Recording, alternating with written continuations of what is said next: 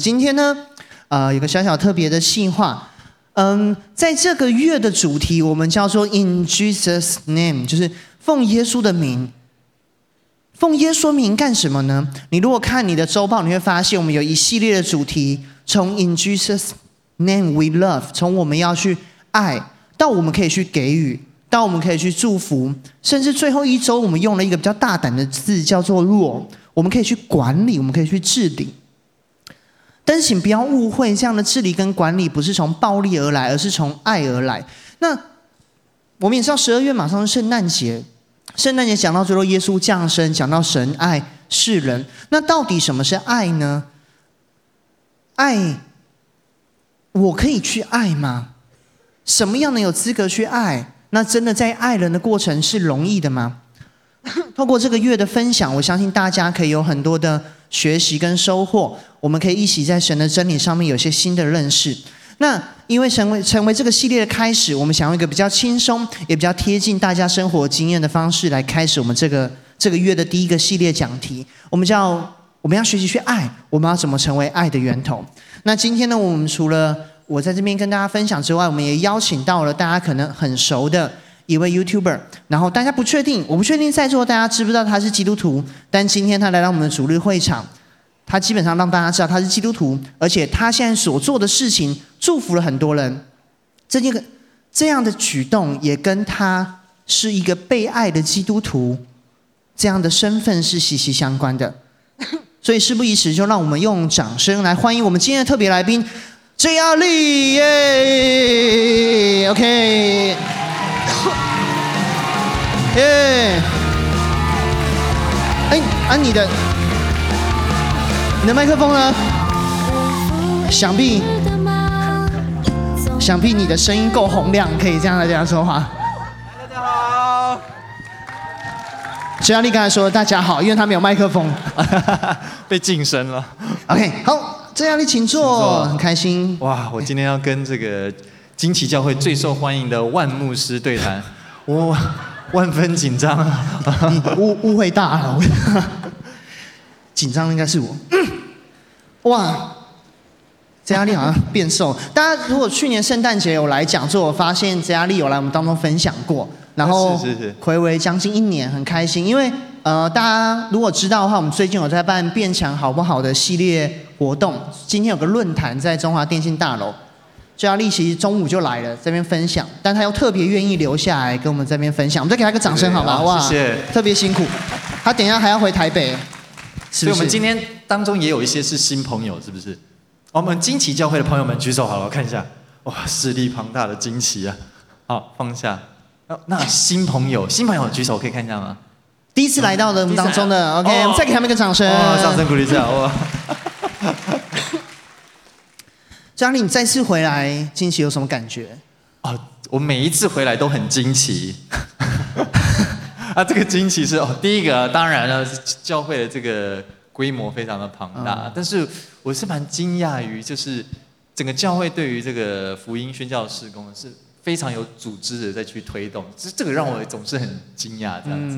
那、今天我的经纪人也有跟着一起来这样子，所以他来看到的时候，哇，这个是一个公司吧？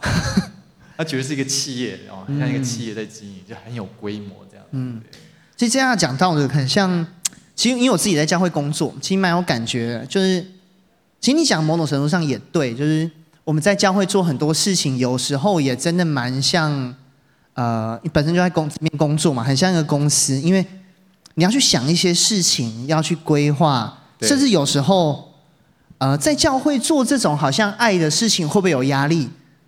也是非常有压力的，也是会很多人会想辞职，或者是会觉得，呃，会吗？你们会想辞职之类的，或者是就是很真实啊，不是说大家都想辞职，只是他跟 一般，我越讲越歪，好险今天修哥不在，哎，不妙，就是呃，不想了，我现在没有想了，我现在很好，然后只是他还是很有压力的哦。那其实让我想到这样，你在做的事情。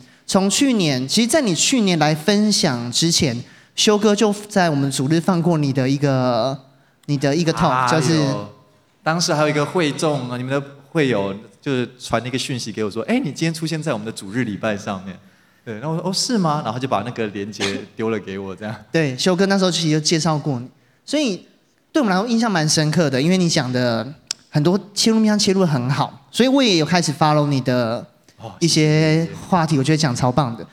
然后你总是其实讲到 JR 就会想到不外乎三个字，就是正能量啊。你在你的所有的 talk 里面，你在所有的你出的书或什么东西，总是脱离不了这正能量三个字。对对对。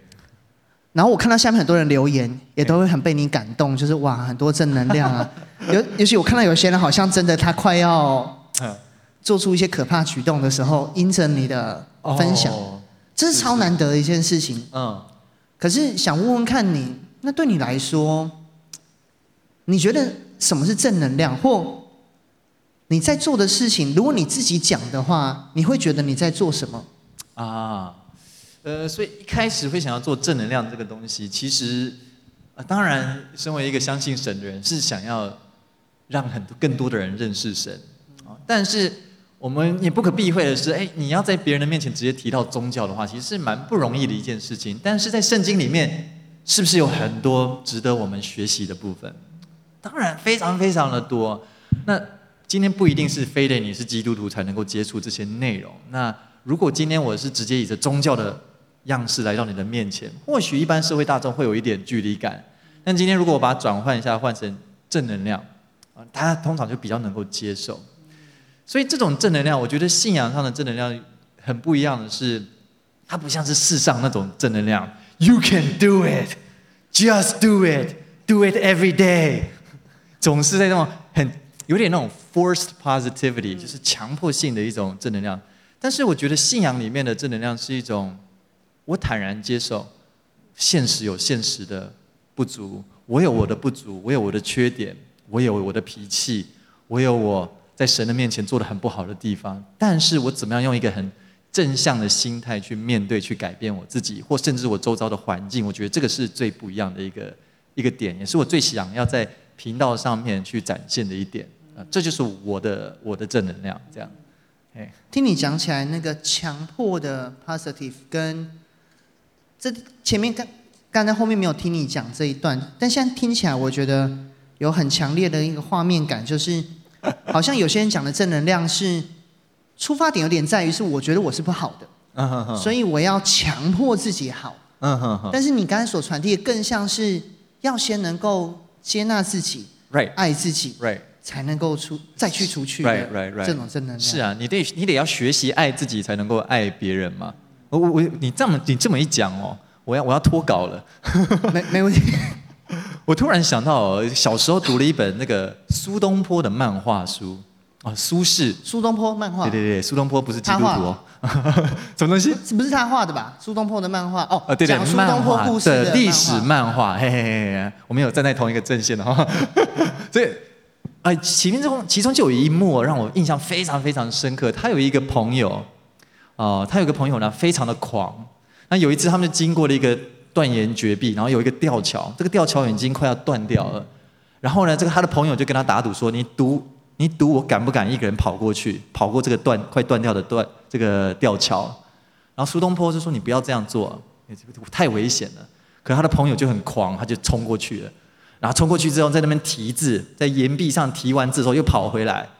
可是苏东坡后来从此以后呢，他就跟自己警惕说：“这个人不可以交朋友。”然后后来为什么呢？苏东坡在那个漫画里面是这样讲的，他说：“如果你连自己的生命都不爱惜的话，你也不会去爱惜别人的生命。”所以后来我就我总是会记得这个漫画情节：如果你不爱自己的话，你真的没有办法去爱别人，你也没有办法去爱神。我认真这样觉得，嗯，是这样。所以对你来说，你有过，比如说。呃，去去年好像稍微分享过，但我相信有些人上呃去年不在我们当中参与这样的信息。但对你来说，所以你会选择去做正能量或者分享，甚至教导别人去爱自己，也是你自己有过这样的经验，所以你会踏上这条路或做这样的事情吗？哦，那当然了，我相信每一个人都一定有自己觉得很不足的时候嘛，也会有觉得很难过去的时候，甚至在信仰里面，即便。你明明是认识神的，你也知道我要透过祷告来解决。你也知道这个时候我应该安静下来读圣经，但是偏偏你就是无法做到，总是会有那样的时候嘛。那我承认我也会有这样的时候。那唯有我很坦然的面对自己的时候，我才能够去接受并且去改变这些现况。然后我觉得我的观众跟我产生了一个最大的连结是，因为我在他们面前我不会避讳去谈我的不足，我不会去避讳去谈我的缺点。甚至有时候我会直接把我的缺点拿来当笑话跟他们分享。那在这过程当中，他们就觉得有共鸣啊！你跟我们是同一个阵线的，原来你跟我们一样。但是在最后结局的时候，我总是会提出一个，但是我们可以一起来用不一样的方式来一起面对。那他们就会产生很大的共鸣。那这就是所谓的跟 forced positivity 很不一样的地方，也就是所谓呃强灌式的心灵鸡汤，刻意营造出来的，不是那样子的。哦，我我觉得是这样。你讲的又又感觉又衍生出一个新的画面，就不只是爱自己，而且你在做这件事情的过程当中，就像你说的，你不是好像灌了鸡汤就让他们走。你刚用了一个词是，你们站在同一阵线去去前进。Right, right, right。就这个爱，甚至你去给予的，也是一个陪伴或连结的那种。爱神爱人，跟你刚才讲的，其实也像你后面本来要讲的一个经文一样，对对，爱神爱人是是爱己的一个东西在这里面。我相信很多人如果没有听你分享，其实应该没有那么真的知道你做正能量是为了哦，这个这个对不对？这个嘘，OK。可是可是某种程度上，这真的是因为你自己是个基督徒，你真的相信这是好的，right, 你才会去给。对对对。是。你如果真的相信一个好，但你却不去给，那反而是好像是你，你就把它据为己有，嗯，对。的一个感觉。是吗？每一我相信每一个相信神的人都一定会想要把福音传出去嘛，是这样子吗？对不对？那所以我的想法其实跟大家也是一样的，嗯，那因为我觉得信仰改变过我的生命，所以自然而然的我想要让这个信仰能够接触到更多的人的生命，对，你可以。嗯，介意分享？你觉得如果今天讲到信仰改变你的生命，你觉得你啊、最深刻现在跳出来的的一个见证或一个故事是什么？可以跟我们分享啊？信仰怎么改变我的生命哦？其实我老实讲，我今天我今天到现在为止啊，我之所以能够做到我所有做到的这一切事情啊，绝对跟信仰脱离不了关系。所以每当我信仰软弱的时候，我陷入低潮的时候，其实我总是会回到一个点，就是。今天如果不是神在我的生命当中这样动工的话，今天不可能是现在这样子。我很清楚，非常非常的清楚，对，所以我总是会回到这个原点，然后感谢神说啊，虽然我现在在低潮，虽然我现在可能过得不是很好，但是过去是神把我从过去这样子提出来的。那如果过去神都这样做了，现在神也一样会这样子做。哦，神过去帮助我不是为了看我现在失败。神过去帮助我是为了让我在未来成功，所以即便我现在很不好，但是神一定会抓着我，让我在未来能够过得更好。但重点是我们在过程当中，我们也要抓住神啊，这是双方面的。我觉得不是说神抓住我就好，这种是比较依赖式的、比较小朋友式的信仰。当我们刚开始认识神的时候，神啊，你帮助我，你帮助我。可是当你越来越成长了，我们要反过头来问神说。神啊，那有没有什么事情是我可以为你做的？因为你想要什么？那当然，根据圣经来讲的话，神最想要的是什么？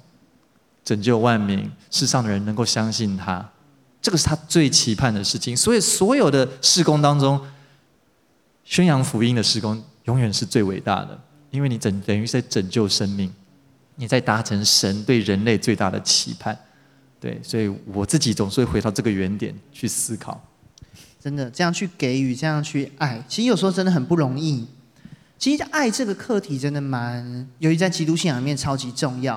比如像就像你讲的，其实神对众人最大的计划，不是要所有人成为他的 minions，就是好像可以帮他做一些事情。对对对然后，巴啦啦啦啦巴啦啦。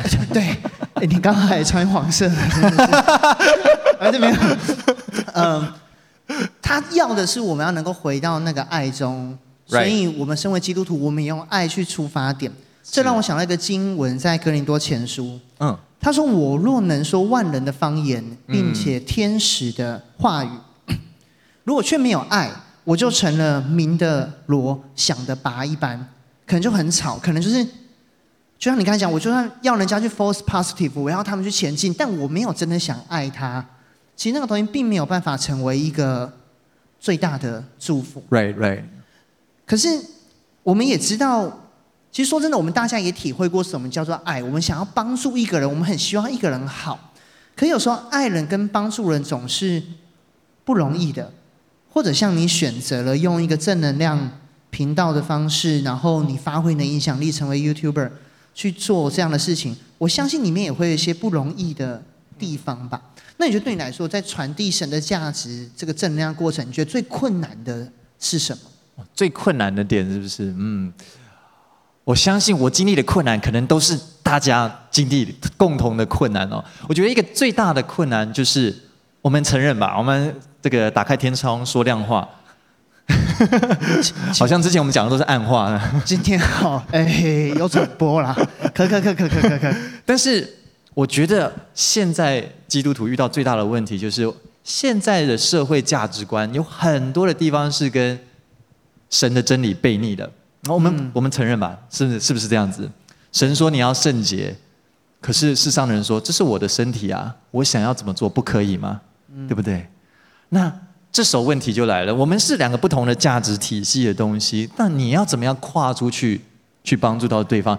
这个是很重要也是很困难的一件事情。嗯、而在我自己的基督教朋友当中呢，很多人会遇到这样的问题，他会站在这个位置。我是相信神的啊，我觉得神的真理是真。当然，以我们的立场来讲，神的真理绝对是正确的。然后，我希望我能够去帮助你。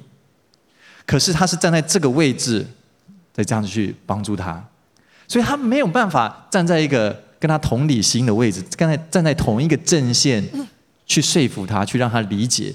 呃，我我讲一个最简单的例子好了，譬如说，呃，我们讲一些经文好了，譬如说。整个圣经的几种层的经文，马太福音二十二章的地方，嗯、呃，你要尽心、尽心、尽心爱主你的神，这是诫命中的第一，且是最大的。嗯，其次也相仿，要爱人。哎呀，好厉害！要爱人如己嘛。然后耶稣最后就说了什么话呢？这两句话就是诫命，就是什么？先知道理一切道啊巴拉巴拉巴拉的总纲，是吗？所以等于说，圣经浓缩成两句话的话，就是你要先爱人。这是第一个，第二个是爱人。好了，我们我们很深切的知道这个道理。可是今天你把这个东西拿去跟世上的人分享的时候，好，你还没有相信神的朋友，你跟他分享这句话。哎，我跟你讲哦，你不可以先爱别人哦，你要先爱神。各位，你先站在一个可能五年前、十年前我们还不认识神的时候，你听到这句话的时候，你第一个反应是什么？我跟你讲，我现在内心里面冒出来的话，都是现在不能讲出来的。最好是啦，最好是我干嘛要这样听你讲？我记得第一次有个基督教朋友跟我讲，我那时候我还没有很虔诚的信仰。他说：“哎，你有罪？什么罪啦？我说犯什么？你才有罪嘞！你 是不是？可是我觉得我们常常会站在一个立场，就是我我在这一个范畴里面，我用这样的方式来去试着要去教导你。可是啊，今天如果你要换个立场，你站在他的立场来讲，他没有经过我们这样。五年、十年，不断的听万牧师的正道，不断的听各式各样的圣经的教育，然后他才有养成这样的一个信仰体质。外面的人是完全没有接触过的，所以当我在遇到外面的人的时候呢，我并不会直接开头就讲说信耶稣得永生，你不信耶稣会下地狱。哎，很多人听到这句话，其实心情很不好。哎，我很多非基督教的朋友听到很多听到这句话，其实对基督徒是非常排斥的。重点不是说这句话不是真的，而是说什么？你要解释给他听，你要让他能够理解。所以在刚刚这个经文马太福音二十二章节，这是我自己解释的方式啊。当我的朋友问我说：“哎，为什么我一定要先爱神才能够爱人？”我就会这样回答他们，我就说：“哎，你你试想看看哦，你试想看看哦，你有没有交过女朋友？哦，有啊有啊有啊。那你跟你女朋友交往的时候，你有没有发现你们两个越来越像？啊，有啊有啊有啊。”哦，这边你没有交过男女朋友的话，不要不承认哦。有嘛？我说正所谓夫妻脸嘛，连长相都变得越来越像。然后开始慢慢你发现两个人的穿着会穿情侣装，然后呢，讲话的口吻会越来越像。哦，我以前有一个大学同学啊、呃，班队两个在一起，女生不会讲脏话。对不起，在这边要讲脏话这种东西，好像有点啊、呃、冒犯神，是不是？没有没有，就是大家也都还年轻哎，啊还年轻，可以理解，还，还在努力啊。所以这个女生呢，本来很干干净净哦，不会讲脏话，可是后来交这个男生朋友，电机系的，我还记得，蛮会讲脏话的。对不起，那个。哎，我也是电机系的，请问一下，那个电机系啊，有什么啊？对对对，你继续。我从以前就蛮干净的，我 开玩笑。所以后来这个两个人交往久了，这一两年、三两三年了。后来有一天，我就发现这个女生啊，她她蛮会讲脏话，她变成很会讲脏话，就是一种口头禅这样子。所以我要讲的是什么呢？当两个人交往的时候，是不是从彼此身上学习？彼此模仿，变得越来越相像。我的朋友就说：“对啊，是啊，没错，那就对啦。你跟什么样的人交往，你就变得像他。那今天为什么你要先爱神再爱人？因为当你先跟神交往的时候，你觉得你会不会变得更像神？嗯，他就想一想，哎，有道理啊，是啊。我就跟他：对啊，对啊，对啊，神是完全的，神不会变得像你，不然就没希望了。但是你会变得越来越像神。这时候你再反过来。”因为你这样被对待过，你知道原来神是这样爱人的，所以你开始懂得用这样的爱去对待别人的时候，你觉得这样不会比较好吗？他就点头了。你们各位各位，你们觉得这样听比较顺利呢，还是我直接把一个经文塞在一个从来没有接触过信信仰的人身上，哪一个比较好？第二个比较好吗？是吗？那我再讲一个更，那就更一个惊惊世骇俗的经文好了。耶稣说什么？你们爱父母爱过于我的，不配做我的门徒。嗯，哇哇！我跟你讲，我以前真的有有朋友，因为听到这句话，觉得你们基督教真的不 OK，他觉得心里很受试探，不 OK 不 OK。可是呢，一样的道理啊，我就说你，那你很爱你父母吗？他说还不错啊，还还不错，还不错啊，还不错啊。OK OK，那你父母应该更爱你吧？好像是这样子啊。OK，我就说啊。那你觉得，难道神不会比你更爱你父母吗？我跟你讲，你的，我跟你讲，神绝对比你更爱父母。你在跟你父母闹别扭，让你父母伤心难过的时候，是谁在帮你父母擦眼泪？是神在帮他擦眼泪，是神在安慰他。当你父母含辛茹苦把你养大的时候，是谁在帮助你父母？是你吗？不是啊，是神啊！神透过各式各样的人来帮助你的父母啊。神绝对比你更爱你的父母。那今天，如果你先学会爱神，你先学会爱耶稣的话，难道你不会变得更孝顺吗？不然，在摩西的世界里面就不会出现了孝敬父母，对吗？啊，你当孝敬你的父母，使你在地上的日子得以长久。嗯，这个是诫命诶，那是诫命诶。所以圣经不是有矛盾，只是看我们会不会跟他们解释而已。嗯，所以当你先爱神的时候，你自然而然就会学的。懂得怎么样去爱人，而这是我认为我们我们基督徒社区里面我们最欠缺的一个东西。我们不懂得跨过那个线，去跟一个完全跟我们不同背景的族群来沟通。其实我们蛮需要这么做的。我从使徒保罗的身上，我觉得我非常喜欢他讲的一句话。他说：“像犹太人，我就做犹太人；像希腊人，对，像希腊人就做希腊人。对对对，我也要得犹太人。”我我也呃像软弱的人，我就做软弱的人，我也要得软弱的人。像律法以下的人，哦，背经文好难啊。像律法以下的人，虽然我不在律法以下，但是我做律法以下的人，我也要得律法以下的人。嗯、使徒保罗是怎么样呢？他跟彼得蛮不一样的，是彼得是哦，我们犹太人一起吃饭，嗯、保罗为此跟他吵架嘛。对，对。保罗是怎么样呢？我为了要传到这个犹太人。我就变得像他一样，我变他的朋友。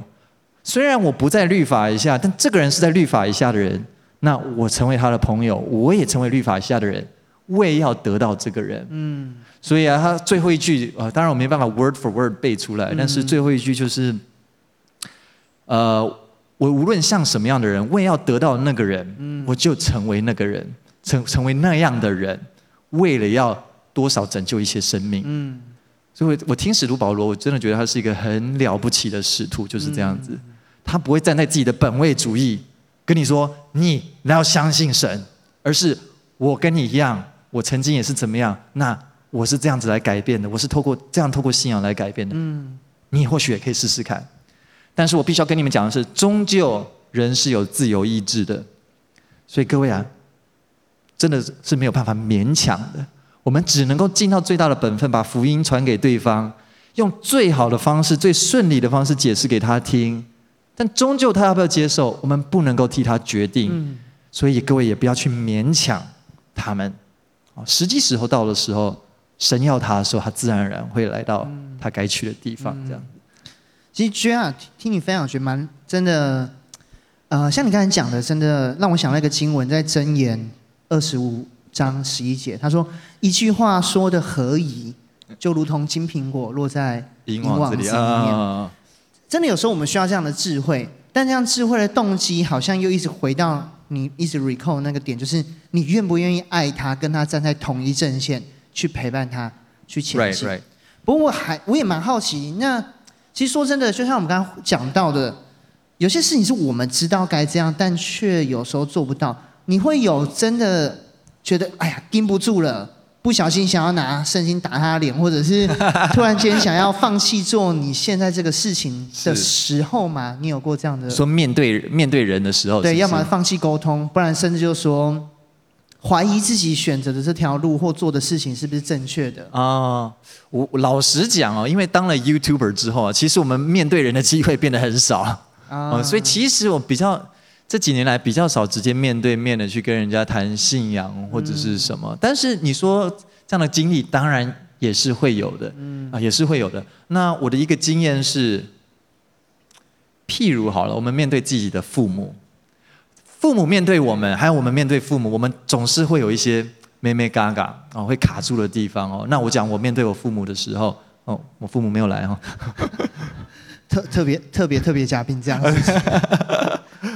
就是我面对我父母的时候，我也会有我的点啊，我也会有我的自尊心啊，然后我也会跟他们觉得很不满啊，父母都不了解我的时候啊，然后我也会觉得他们怎么样怎么样怎样怎样的时候，嗯、当然父母也一定觉得我们有不做不对的地方嘛，嗯，可是。我要讲的是，当我用 JR 我这个人去面对我的父母的时候，我会有很多这种想法。嗯。可是今天，当我真的很试着努力的丢弃我自己，我们常常讲信仰里面要丢弃自己，然后抓住神嘛，抓住耶稣嘛。当我试着这样去做的时候，当然这是要学很多的祷告，很多的读圣经。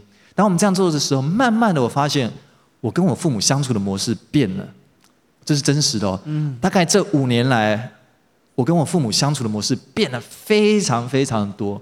以前我常跟我父母杠，我父母都是高教育分子，啊，都是博士，但我就很不喜欢听他们的话。我人生的所有决定几乎没有一样是按着他们的意志走的。我唯有顺从神呢。神说：“哎，不是哦。”所以我常常跟我父母杠。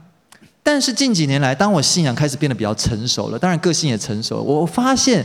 我开始懂得，就像我刚刚前面讲的，我开始懂得用神的方式来看待我的父母。嗯、然后我的确有时候我的父母会讲一些让我也是会伤心的话，说啊，你做这个没前途啊，你应该要做什么做什么啊。可是我慢慢的我懂得怎么用神的眼界去看他们，嗯、然后慢慢的发现，虽然我也是很不足，但我的爸妈他们也就是神的儿女嘛。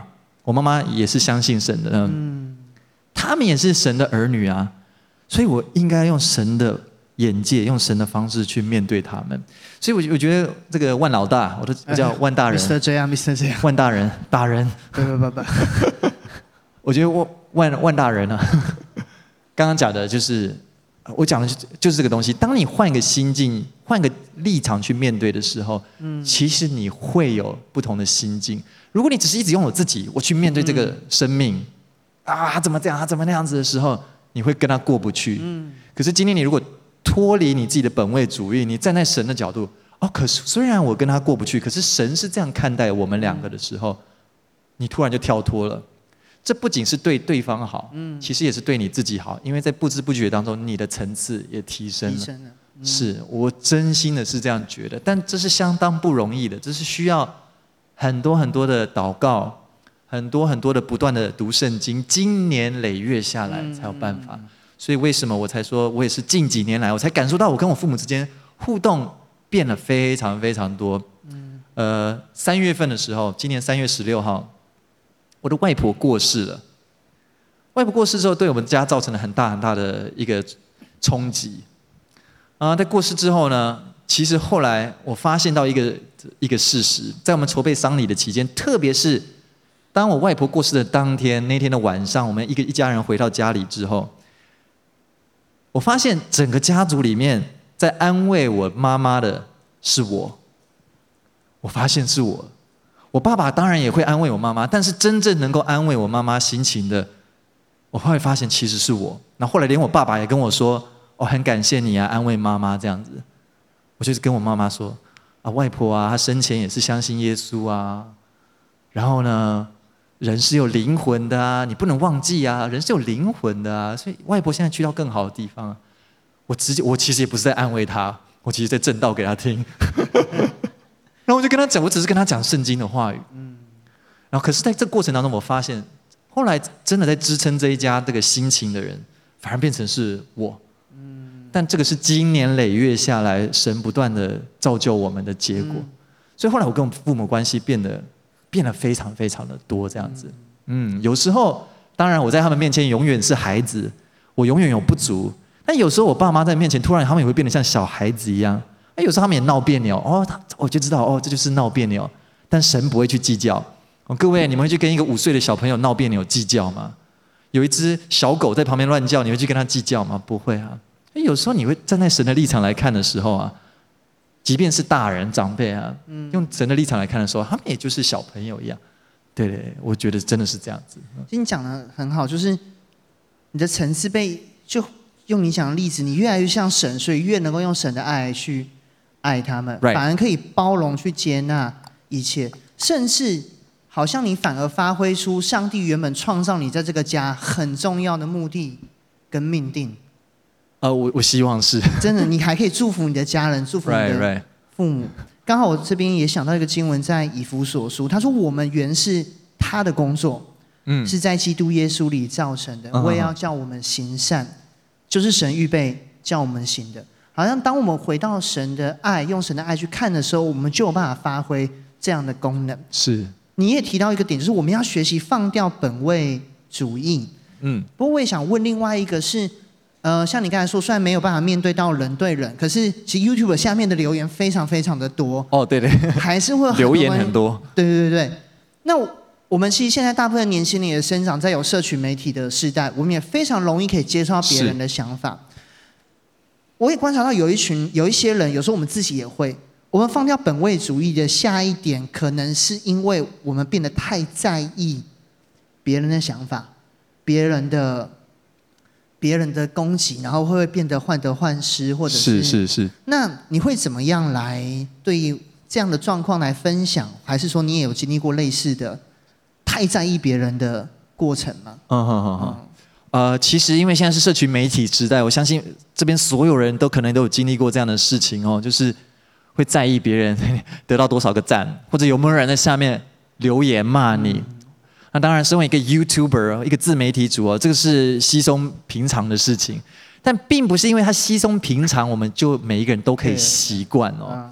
啊，就像刚刚你说的这个修牧师是，嗯，修哥哦，修哥是不是？哦，其实他姓肖，然后他最后一个字叫修，哦，他不知道为什么是修哥，就是 OK，修哥，好，修哥，修哥，修哥，我叫他修哥没有不敬哦，没有没有没有，都很习惯叫他。OK，好好，感谢万大人哦。呃呃，不是你这样的叫法比较怪。啊 呃，就修哥他，我记得他那天播放的那个影片是一个关于啊，就是。不要去接触色情的资讯的影片。哦，我记得是这样，你没有看到吗？那个里面有有，有。好好好，好，男生们有看到吗？啊，这是我们共同的难题哦。呃，我播这我放这影片之后呢，那是我有史以来收到最多负面留言的一个 影片，有人骂我很多啦，说那个啊太脏了，就是说你这个你这个基督徒猪。你这个啊啊，其实下真的太脏了，我在这边讲，我觉得我会犯罪了，就是非常非常难听、不不堪入目的东西，就就骂出来了这样子啊。那在那个当下，那是因为我第一次受到这么强烈的负面的留言，所以其实我内心是蛮冲击的。我那时候当下第一瞬间呢，在你们主日还没有播出那影片的时候，我原本是想要把那影片关掉的，因为我就啊承受不了那个冲击。但后来是我父母就一直说，反而是我父母在跟我说：“啊，你这样子就是认输啊，你这样就认输啊，对不对？啊，你这样子说要传扬福音，你那都没有坚守立场。”我说：“哦，是阿门。”反而是我父母后来劝我说：“你这样关掉就输了。”其实。正面的留言还是多很多啦，嗯，这只是我们有时候无形间我们会把负面的留言放很大，所以按赞和负面的大概是八十比二十，暗赞八十，但是我因为那二十我就忽略了那八十，我就变得很害怕、很紧张啊。但是我要说的是，我们都会收到一些负面的评论啊，都收到一些负面的评论，但是啊，社群媒体时代告诉我们，我们要弄得光鲜亮丽，我们的照片，我们的。滤镜、我们的构图、我们的文章，的确这些东西是很能够吸引目光。讲白了，很能够骗人。说实在的，很能够骗人。我认识很多的网红、网美，不好说。呃，不就要说，不好说。镜头前是这样子，哇哦！镜头后就哎，镜头后其实他就是一般人，真的，你不会羡慕他们的。我也其实我坦白讲，我也是。我镜头前我是这样子，可是镜头后我也有我很多的不足、很缺点。说实在，我也会有我发脾气的时候，我也会有觉得说啊，我真的很该死的时候，真的会有这样的时候。哦，哎，我为什么要讲这个？突然问老大，我忘掉。你说那个也有一些网红怎样子啊？对对。但是我觉得最难能可贵的是镜头前、镜头后一致的人。嗯，这种人我后来发现是最受到粉丝欢迎的。嗯，如果粉丝真的有机会去认识他的话。我后来发现呢，其实今天呢、啊，你要你要说传达爱也好，你要说要传达福音也好，其实啊，言语啊，言语这种东西当然很重要。你们说这个传福音的时候，口才重不重要？超级重要。但是比起口才更重要的一个东西是什么呢？你有没有言行一致嘛？嗯，有没有言行一致？是啊，雅各书不是里面讲到二章二十六节，哦，这个什么，肉体没有灵魂是死的，信心没有行为也是死的。哦，史蒂芬科维这本书，啊、嗯呃，他的这个作者啊，对对对，他写了一本书叫做《与成功有约》，你们知道吗？哦，你们都知道哦，呃，知道这本书的人举手看一下，还不少哎，哦，好，反正这个作家呢，他是一个非常厉害的成功学作家。全球很多百大企业都拿他的书来当做这个员工的训练教材。刚刚我在跟万大人聊天的时候，后台聊天的时候，万大人跟我说，啊，他好像也是一位基督徒。OK，好，他里面提了很多很多的的的东西哈。那其中他讲到一个东西，他还说他研究成功学研究了这么久，他发现过去两百年有一个现象，过去两百年的文献当中哦，前一百五十年都是强调在。品格教育的东西，非常强调品格、品德会决定你这个人的成败。可是近五十年哦，也就是我们现在这个时代哦，这个风气已经变了，变成什么呢？强调 charisma 舞台魅力、口才、外表外在，很注重这些东西，个人风格、魅力、口才这些外在的东西。然后史蒂芬·科维在他的著作里面，他就提到说：“我认为这是一个警讯，嗯，因为真正的成功并非来自于这些东西，并不是说这些东西不重要。就像我刚刚讲的，传福音的时候口才重不重要？重要。你有舞台魅力，有没有大大加分？有，但这些是加分。你的根本还是需要你的品德。各位有没有发现一个事实哦？今天有一个人，他他是怎么样呢？”言行一致的人，他上台在无论是演讲也好，我会对你们喊话的时候也好，你们会马上信服，对不对？啊，因为他做到了。嗯。可是今天另外同样的一个人上台了，他讲的是一模一样的话哦，可是这个人呢，他言行没有一致，他没有做到这些事情。你们听他的话会有什么样的反应？截然不同，不是吗？嗯。这个就是品格的魅力，品格的重要性。当你的人格，当你的生活本身就是如此的时候啊，其实终究这个东西是不不容易被人家看见的，但是终究它会显露出来的。所以基督徒我们在传福音的时候，很大的一个障碍也是我们自己要活出耶稣的样式，我们才能够信服于人。嗯，我们如果只是嘴巴上很会传福音的话，是没有任何的实质的功效的。嗯，我曾经听过一个一个故事哦，我不知道是真还是假。我怎么听过那么多故事啊？有一个人啊，有一个人呢，他是一个一个牧师，在欧欧美的国家。然后呢，在那个地方刚好有一个好像是欧美的德国的一个很有名的大学教授。那这个大学教授就是无神论者，他不相信，他不相信这这个啊，你们什么怎么样，什么相信神耶稣啊？然后后来这个牧师就说：“好，那个这个教授啊，那你就叫他来跟我住三天吧。”嗯。三天当中呢，哦，前提是哦，这位牧师啊，他底下这些其他的信徒啊，怎么样说服这个德国教授啊，都没有用。这位牧师就说：“那你来跟我住三天吧。”哦，他们就来住了三天。这三天当中呢，这位牧师啊，并没有跟他传福音，也没有跟他讲什么话。可是三天之后啊，这位德国教授后来跑去自己自己跑去跟他的信徒说：“我相信你们的神，我相信神是存在的。”然后那信徒很惊讶，哎，那我们的我们的牧师有跟你讲什么吗？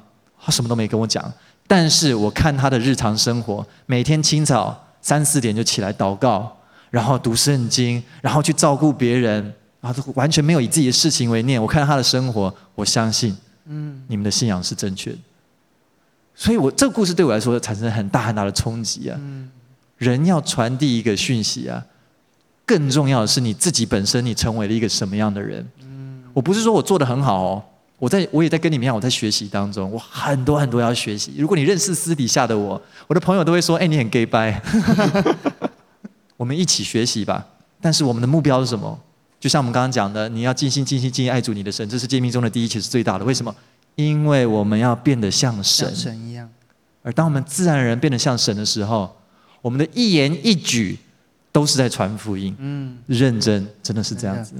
其实用生命去传福音，真的是超级重要的，right 的一件事情。不是为了去像你讲的，不是去说服，不是去去什么，所以这样也可以避免掉刚才我们所提到的一个疑虑，就是社群媒体是。对，因为你如果只想讨好别人，你真的就会迷失.迷失，所以反而最后你没了自己。是。但当一切是你想在主里面建立你自己，然后。活出，其实，在圣经上面，我们常讲，我们是按照神的形象被造的。或神一切丰盛的本质，现在今天有些人住在基督里面，而也说基督现在圣灵住在我们里面。所以，当我们去看见这个点，而且是追求去活出像刚才讲的神原本造我们的样式的时候，就可以不被自只有自己的本位主义或别人的眼光，是是是，Right，反而可以站在。对，嗯，但我觉得并不是说这个社群媒体不重要，而是说那个是一个加分。就如果你本身真的是做到这样子的，社群媒体是一个最好的一个传播的途径。OK，对，确实是这样。嗯，所以你也会鼓励，就是年轻人们可以更多的用社群或者用一些方式去把福音或把爱、把正能量去传递出去吗？当然是鼓励的，嗯、对，当然绝对是鼓励的，但前提是，那你自己要做到这样子，对对对对。OK，真的，你讲到刚才那个故事，也让我想到我之前好久，在十年前看过一本书，就是书房还买得到两种上帝，他不是说真的有两个上帝啦，嘿嘿嘿，他在讲，我记得有个是 C.S. 路易斯，不然不然这个摩西十诫第一诫你就，对对，就就就，就 我就异端了这样，明白吗？他那本书的意思是，他。他分析两个哲学家，一个是 C.S. 路易斯，一个我记得是弗洛伊德吗？不、uh-huh. 确定跟他同期的是谁。但他分析这两个哲学家还是亚里士多？Anyway，我忘记他分析哪两个人。然后他就说他们两个背景很像，都是犹太人，都是什么？但他们的教导完全不同。可是那本书他没有强行的想要去分谁对谁错。对。他只是探讨一个点，是 C.S. 路易斯他活的跟他强调的哲学是一致的。Uh-huh. 但另外一个。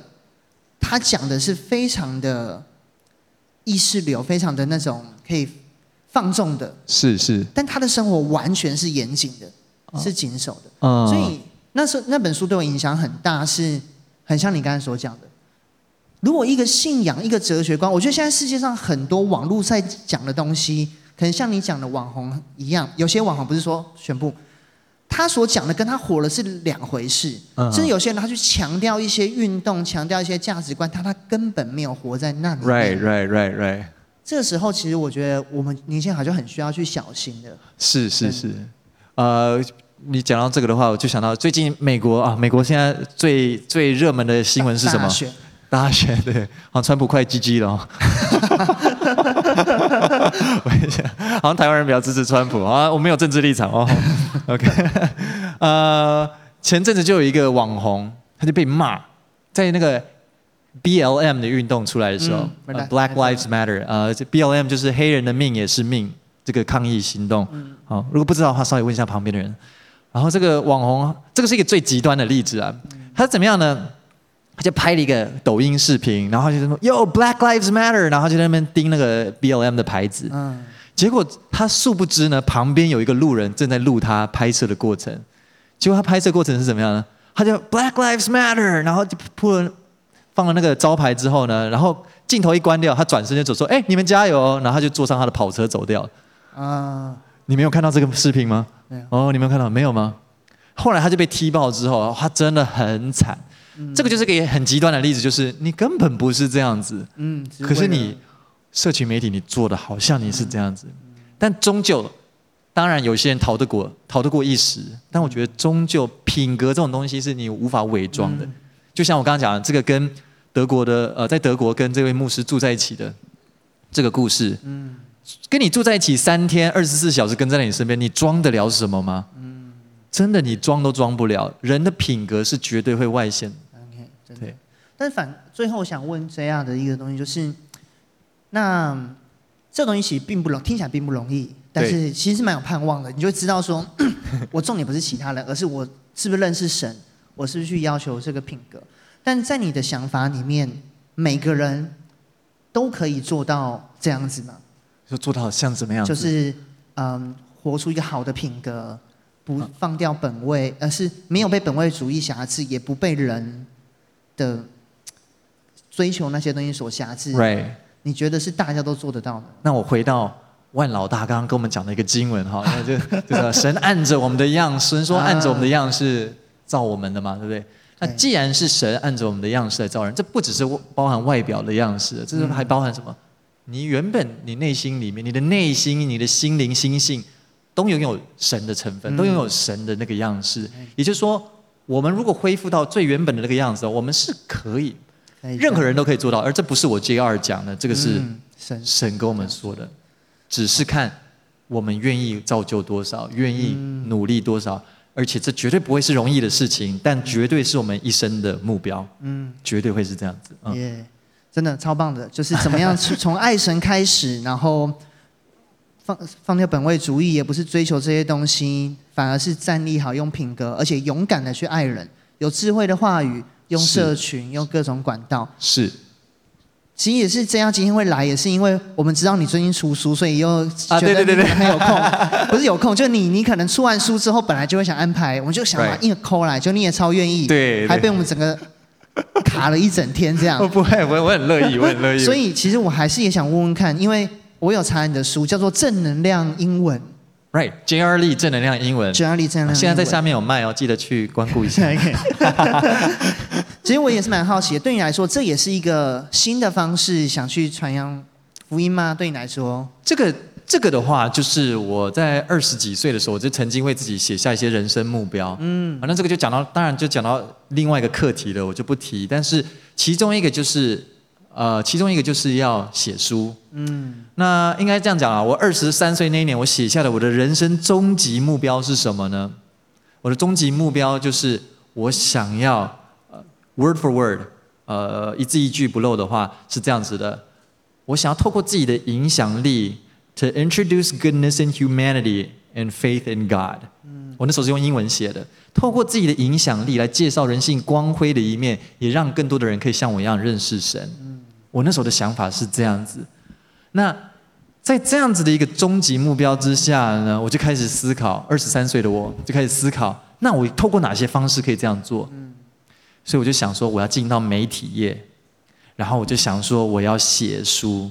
就在那时候，我写下了这样的目标。但那时候的我才刚入伍没多久，对，刚我人生还没真的要开始，在入伍没多久，对对对。那那时候我就写下要写书这件事情。但是重点是，我的终极目标是这个，介绍人性光辉的一面啊，让更多的人认识神。所以我所做的任何一件事情，都会向着这个目标来前进。所以包含写这本书，也是其中一件，当然也是要做的事情。其实二十三岁，大家在座很多人也是在刚毕业这个年纪，所以其实就你所分享了，我们也要勇敢的为主来做梦。你要想为主做什么或什么。那最后想问问看，那你接下来出完书之后，下一个是什么？下一个吗？Bungee jump 之类的。下一个，其实你这是一个很好的问题，嗯、因为呃，如果有在 follow 我频道的人，可能就知道，二零二零年之后，其实对我来说是一个不比较不平静的一年哦。因为一来我的外婆过世之后，我也休息了一阵子，然后我也花很多心思在写书，所以我就没有在照顾我的一些原本在照顾的频道那些，所以的确很明显就掉了下来。所以现在啊，这个牧师问的这个问题非常非常的好。其实就我正在经历一个重新思考的一个阶段，嗯，我就跟你们一样，我不是永远都有答案的，我正在经历一个旷野期，嗯，我正在经历一个需要重新思考、去定位，我也要去面对一些我不足的地方，我也要去面对我正在经历的一些现实的部分，对不对？我怎么样去调整我的频道？我下一个目标是什么？我要怎么做？因为老实说，我为自己在四十岁之前定下的目标，我几乎百分之九十五都已经完成了。嗯，我还没有四十岁，都所以我也进入了一个这样的一个阶段。我正在思考，哦，就跟大家一样，我们有一样的困难，我们有一样要经历的事情，对不对？所以就是继续努力，继续去去前进。要很多的，比起思考，更多的祷告啦，maybe，right？嗯，更多更多的祷告。蛮好的，而且我就想到，我刚好预备一个经文想来总结，是在铁上罗尼加后书。我们现在在圣经大会考，对你来说也，对我们很多人来说都很适合啦。就弟兄们，我们行善不可啊、真的，相信超棒，听你那个分享，超期待你继续透过各样的管道祝福更多的人。我也相信在座很多年轻人，是是是当我们可以爱神之后，我们也有办法这样去给更多人。Right。但是就像你讲的，也会遇到这种稍微盘整一下不确定的时候。但是我们不可丧志，我们可以继续的前进。对，耶，超棒了！再次谢谢曾阿丽，谢谢。在我当中，等一下曾阿丽还会在楼下待一阵子吧？是不是？对，我们在下面有刚刚下午有签书会，所以待会儿我会在那个场地帮大家签书。对，你如果有兴趣，你可以在小组前买个书，然后等他签书，还有一些交流的时间。OK，好，再次谢谢，谢谢万老大，抱一下，呃。万老大，万老大，不是不是，你这个 这个这个称呼不太 OK 啊！我来万大人，我们在讨论，我们在讨论。哎，谢谢谢谢谢谢，你去预备，等下签署，拜拜。OK，好，等一下还会有时间，然后 OK，像刚才分享的，这是我们今天想传递的，我们用个比较轻松的方式来探讨。呃，所以周报上也没有什么东西，希望大家有抄到一些笔记跟一些经文，对你们是有帮助的。但最后回到一个点，如果要浓缩一两个跟大家分享的话，我会这样说：首先，不要觉得自己做不到。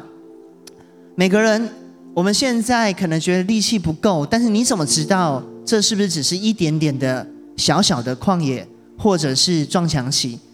你只要继续愿意去给，行善不可丧志，丧志。你可以祝福你身边的人，祝福你的父母，还有你自己，最终会蒙福。